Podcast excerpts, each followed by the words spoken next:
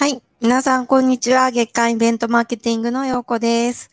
ベレーズのコスケです。はい。えー2月25日、51回目のコースケ陽子のミュート解除始まりました、えーこの番組はですね、イベントレジストの平山康介さんと、イベントマーケティングの樋口陽子がイベントの中の人や、えープロフェッショナルをですね、ゲストにお呼びしてお話しする番組です。え中の人、この道のプロだからこそ思うリアルな価値やイベントの魅力をお話しいただきます。ということで、2月最終週ですね。最終週、来週もあった。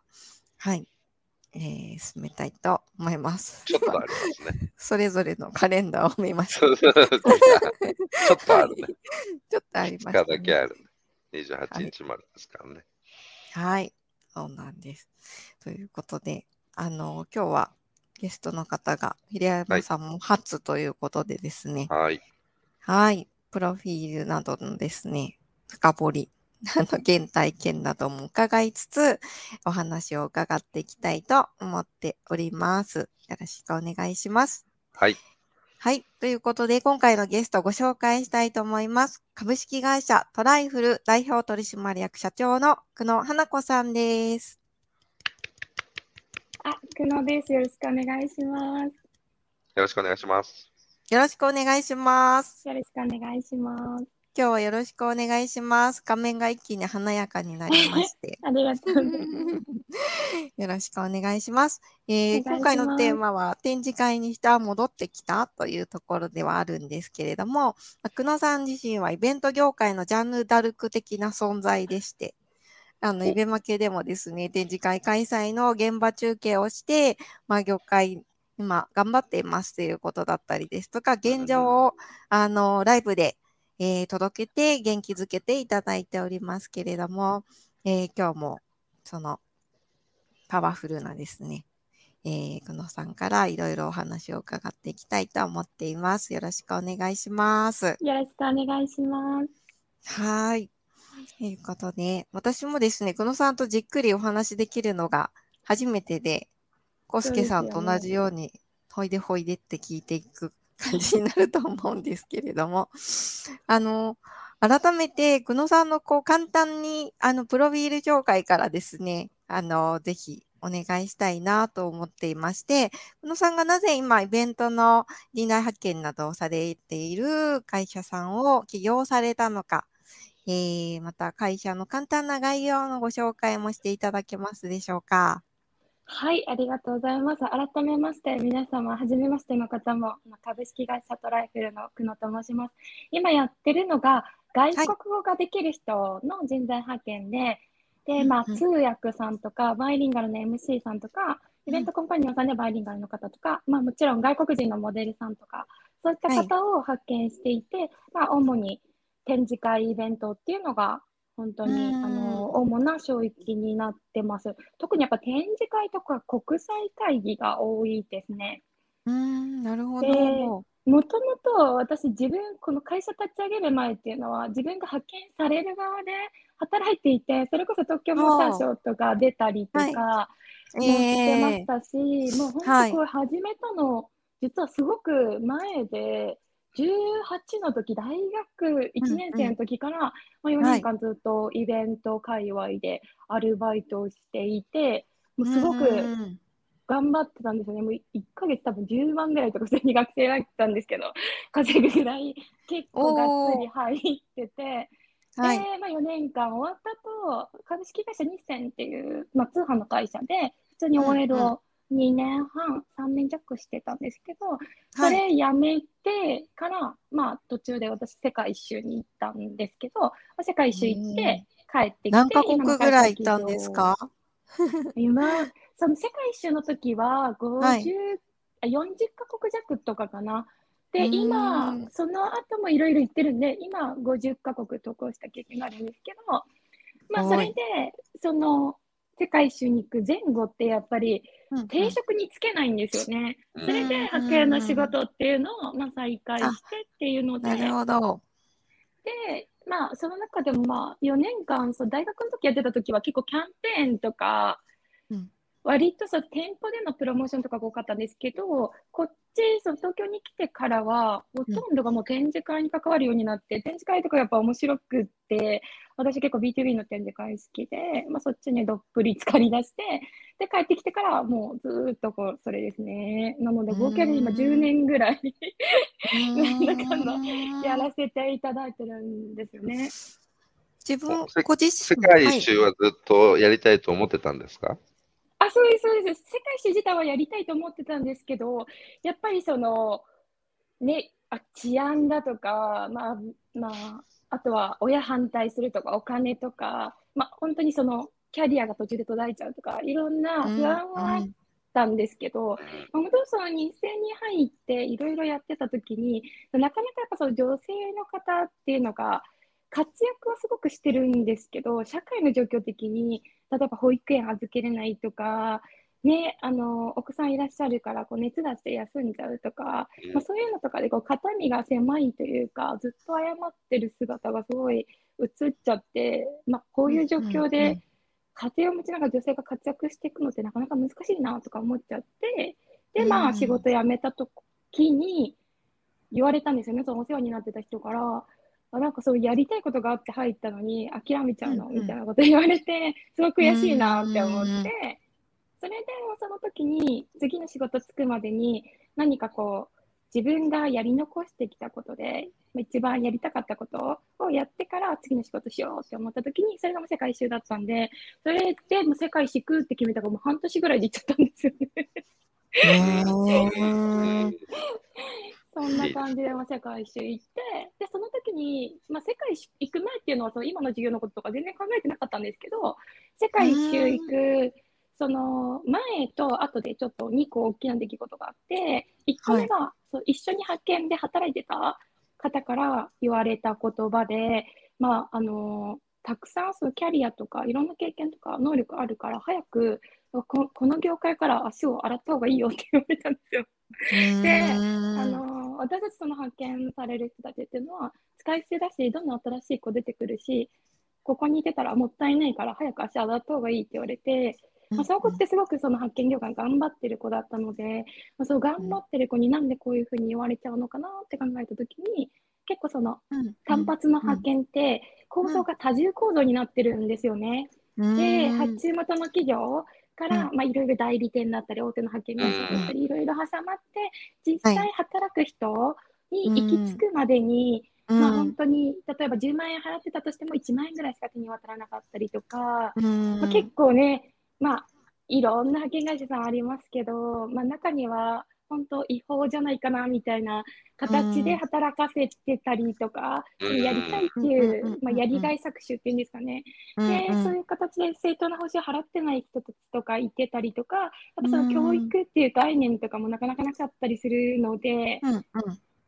それはまあ問題だなと思ったのが一つと、あとその発展途上国行った時に、やっぱり同じように、その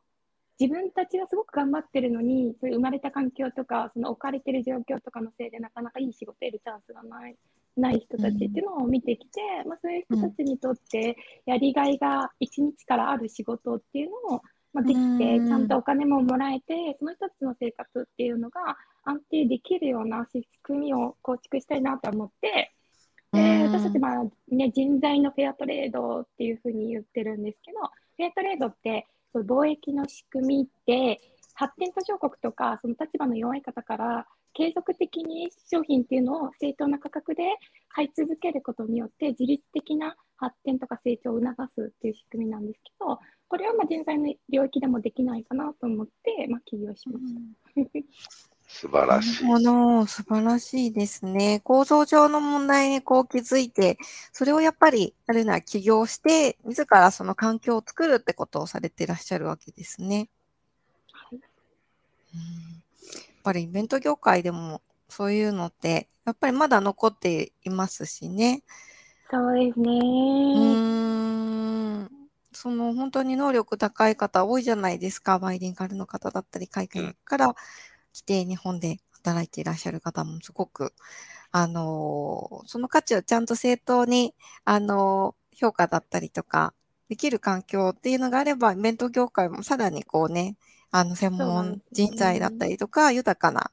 あの、業界になっていきますから、さっきね、ジャンヌ・ダルクって紹介したんですけど、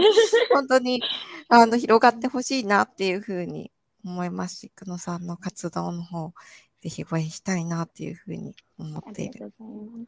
です。でじゃあ、世界一周戻ってきてからすぐ会社立ち上げたんですか？そうです。戻ってきてから、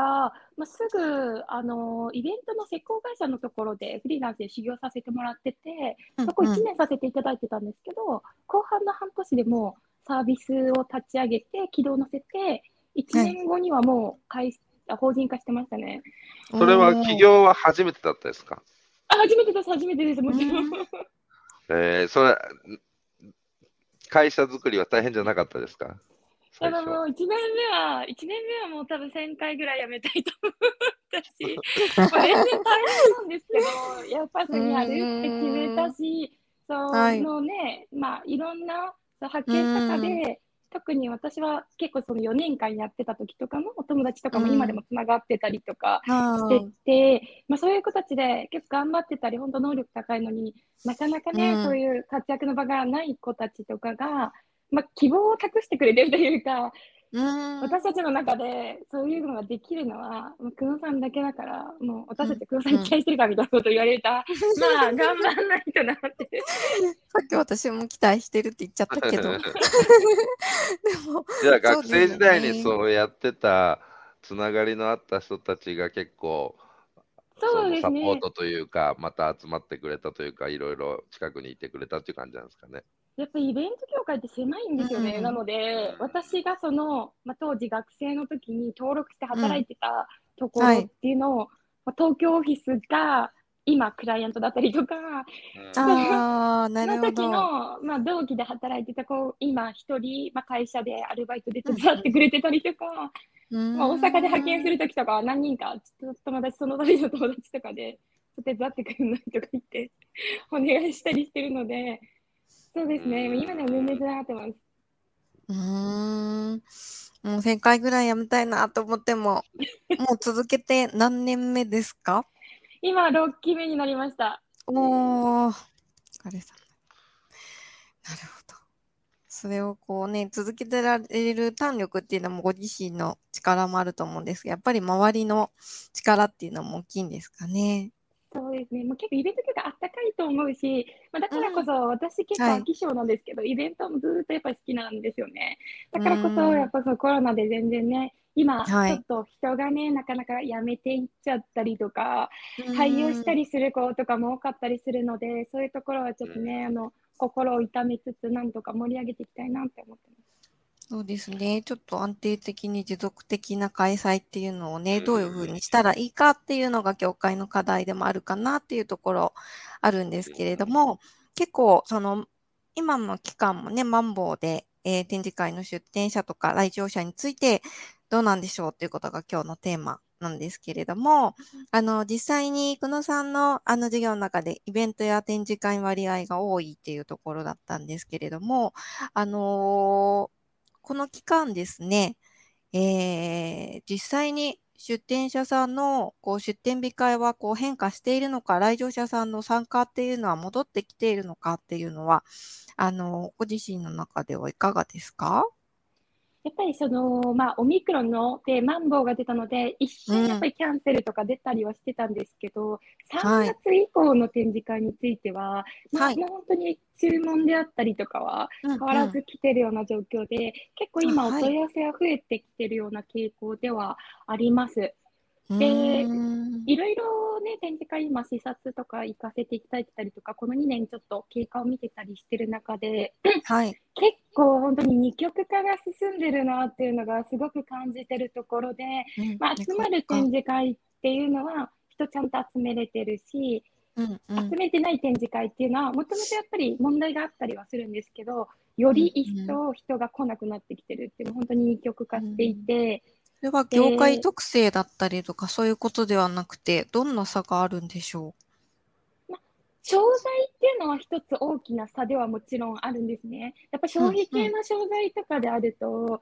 会場に行って実際商品を見ないと何も始まらないっていうところがあるので、まあ、あの、回復しやすい傾向にあったりとか、うんうん。あとは逆にそのネット系のものとかカンファレンス系とかはもうオンラインでいいじゃんっていう風な空気がやっぱ醸成されやすいので、なかなかこううん人が戻ってきづらいっていうところは、まあ、一つあります。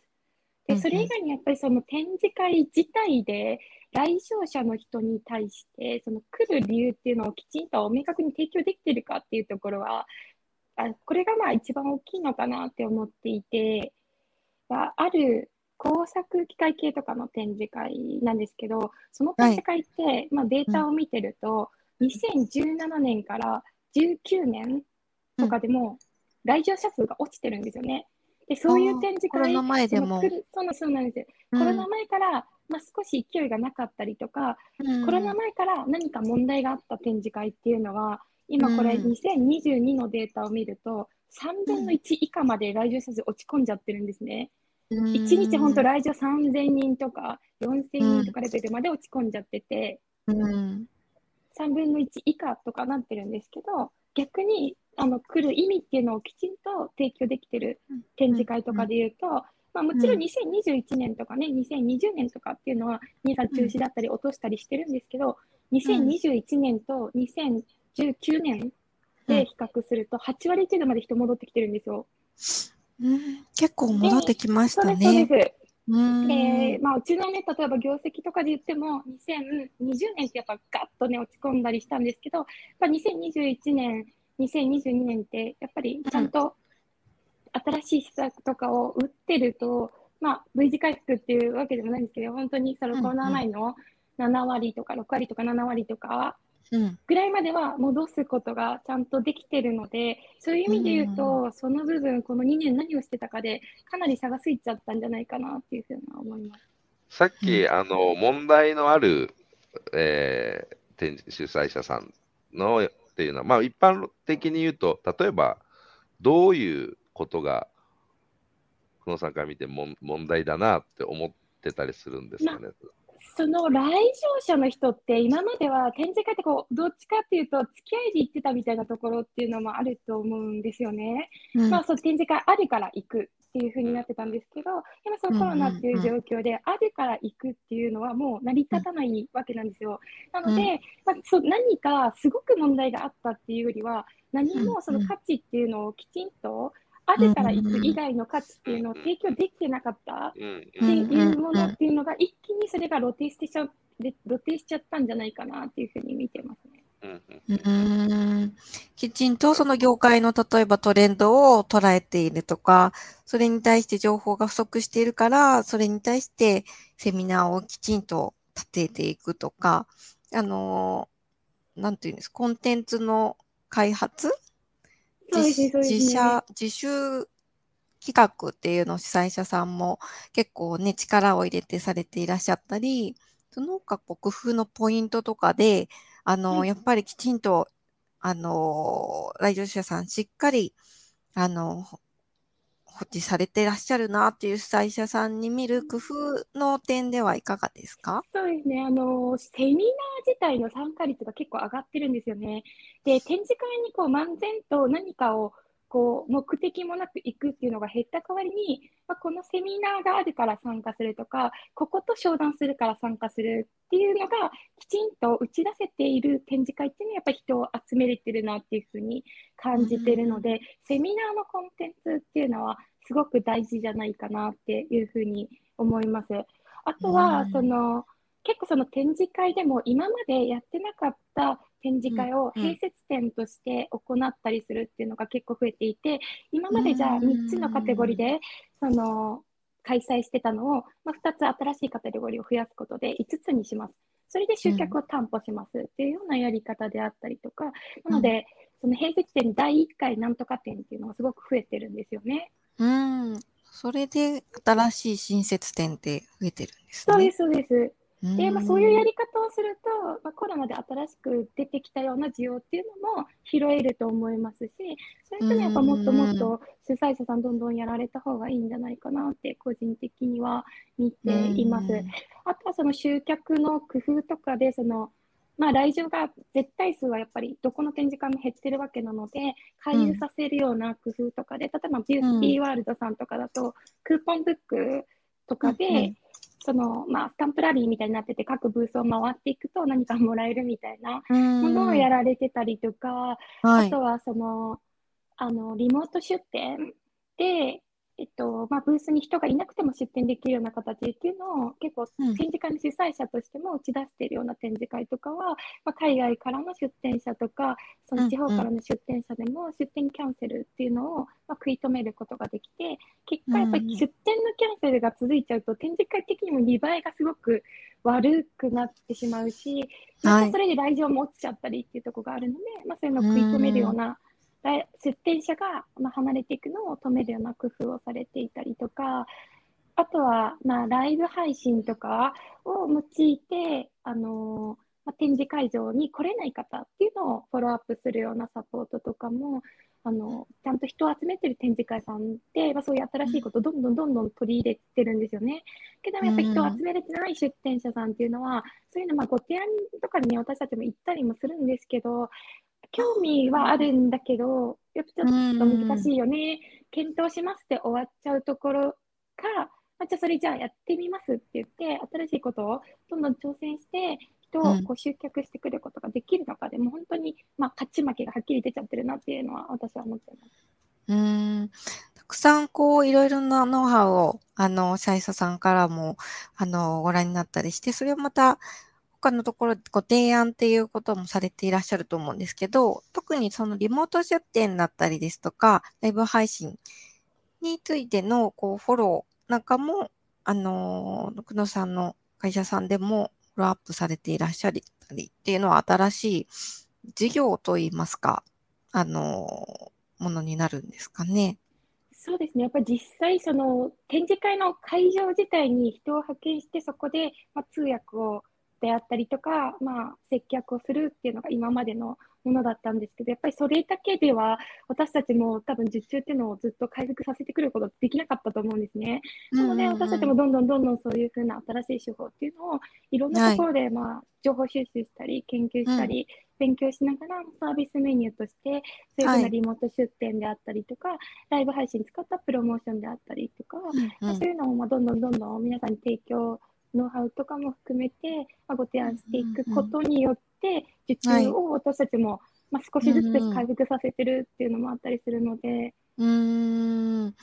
あのー、このコロナ禍で IT リテラシーもイベント業界も少しずつこう高まってきたかなと思いますし、来場者さんにもそういうのは慣れたよっていう方も多いと思うんですけれども、やっぱりイベント会場ならではのこう集客のコツだったり、そのオンライン出店で、あの画面上で待ってても、なかなか前素通りしちゃったりっていうところあるんですけど、そういうコツだったり、ノウハウだったりもたまりましたか？そうです。まあ、リモート出店で言うと、やっぱりその通信環境だったりとか、音質っていうのが、まず、そうですね、はい、ハード的な部分っていうのが、まあ、見てると、まだその確立されてないままやられてるところっていうところもあるので、そこっていうのは、まあ、あの、なんていうんですかね、マスに向けて、うんうん、まあ、来場者さん、そのね、通る来場者さんに向けて何かプロモーションをするのか、それとも商談をするのかで、やっぱりそのブースとかの作り方とかも変わってきますし、あとリモートでやるにしても、その見せ方だったりやり方っていうのは、それ用に作んないといけないところがあるので、まあ、まずはそのハード面を整えるっていうところと、はい、ソフト面で言うと、やっぱりその主催者さん、まあ、オンラインで参加してるわけなので、画面の外には飛び出せないわけじゃないですか。はい、なので、そのそ会場でフォローアップしてくれる人っていうのが、やっぱりすごくキーポイントになってくるので、まあ、そういう方とどれだけコンセンサスを取れるか、はい、でまあ、その方にどれだけ積極的に動いてもらうようにすることができるかっていうので、うんうん。まあ、私たちその派遣するときっていうのはうん。やっぱり教育ももちろんしたりしますし、うん。あとはまあ事前に打ち合わせできるなら打ち合わせしておくとか、まあ、そういうことやるだけでもかなり変わりますね。うーん。そうですよね。あの、ワンワンで、あの、オンライン対話するのと、こう、一対他でですね、あの、集客するのでも、オンラインの使い方全然違いますもんね。そうです、そうです。うん、うん、うんうん。それをこう、あの、派遣された人材さんが、こう、つなぐ役っていうのをされるそうですわけですか。ね。まあ、本当にその初期の頃であると、そのはいつなぐときに、やっぱりその、ね、ブースで接客していて、うん、あの商談ってなったときに、リモートにつなぐまでに、そこの、まあ、ギャップとか、そこで逃げたりとか、お客さんが逃げたりしないように、スムーズにどうつなげるかっていうところとかも、うんかなり工夫したりしましたし、それこそそのオンラインで商談してる時とかでも、まあ、例えば iPad 使ってこう目線が下がっちゃって、結構首とかが辛いまま話しちゃってるような 方とかを見かけたりするので、あはい。結構長さの商談になるんであれば、やっぱ椅子用意してちゃんとこう、商談ブースみたいにしないとなとか、そういったハード面とかのご提案とかも、そのはい現場からの意見収集してさせていただいてますね。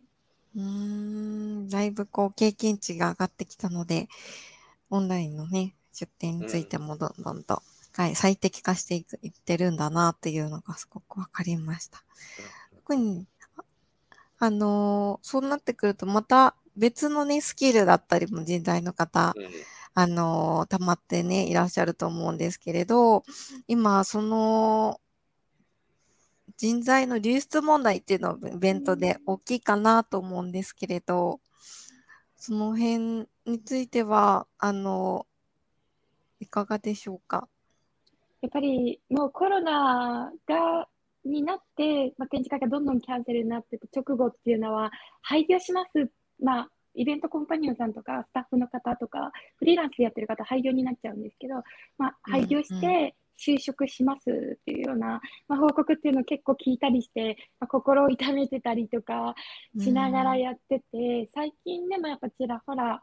聞いたりもするので、まあ、本当にそれをね、どうにかして避けたいなと思いつつ、まあうん。他のその派遣会社さんとかだったりすると、今までやってた領域とかとは違うんですけど、例えばまあワクチンとか PCR 検査とか、本当いろんなところで何とかして、そのスタッフっていうのを派遣することで、流出を食い止めようっていうふうに、まあ、私もそうですし、はい。他の派遣会社さんとかも、そうやって頑張って、うん。うんなんとか仕事を作ろうと思って、頑張って、いろんなふうには、ね、工夫したり、うん工夫したりしてるので、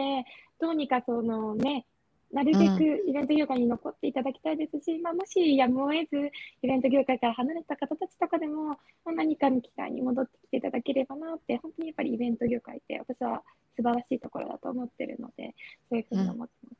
す。うんありがとうございます。本当そうですよね。ちょっとあの、3月以降からは少し、あの、兆しも見えているということで、あ明るい、あの、話題だったなっていうふうに思うんですけれど、多分戻ってきた時に専門人材とかね、さらにこう、ノウハウを蓄えた皆さんで、イベント業界また盛り上げていきたいなっていうふうに思っておりますので、久野さんにまたいろいろと、あの、現状のお話、あの、アップデート、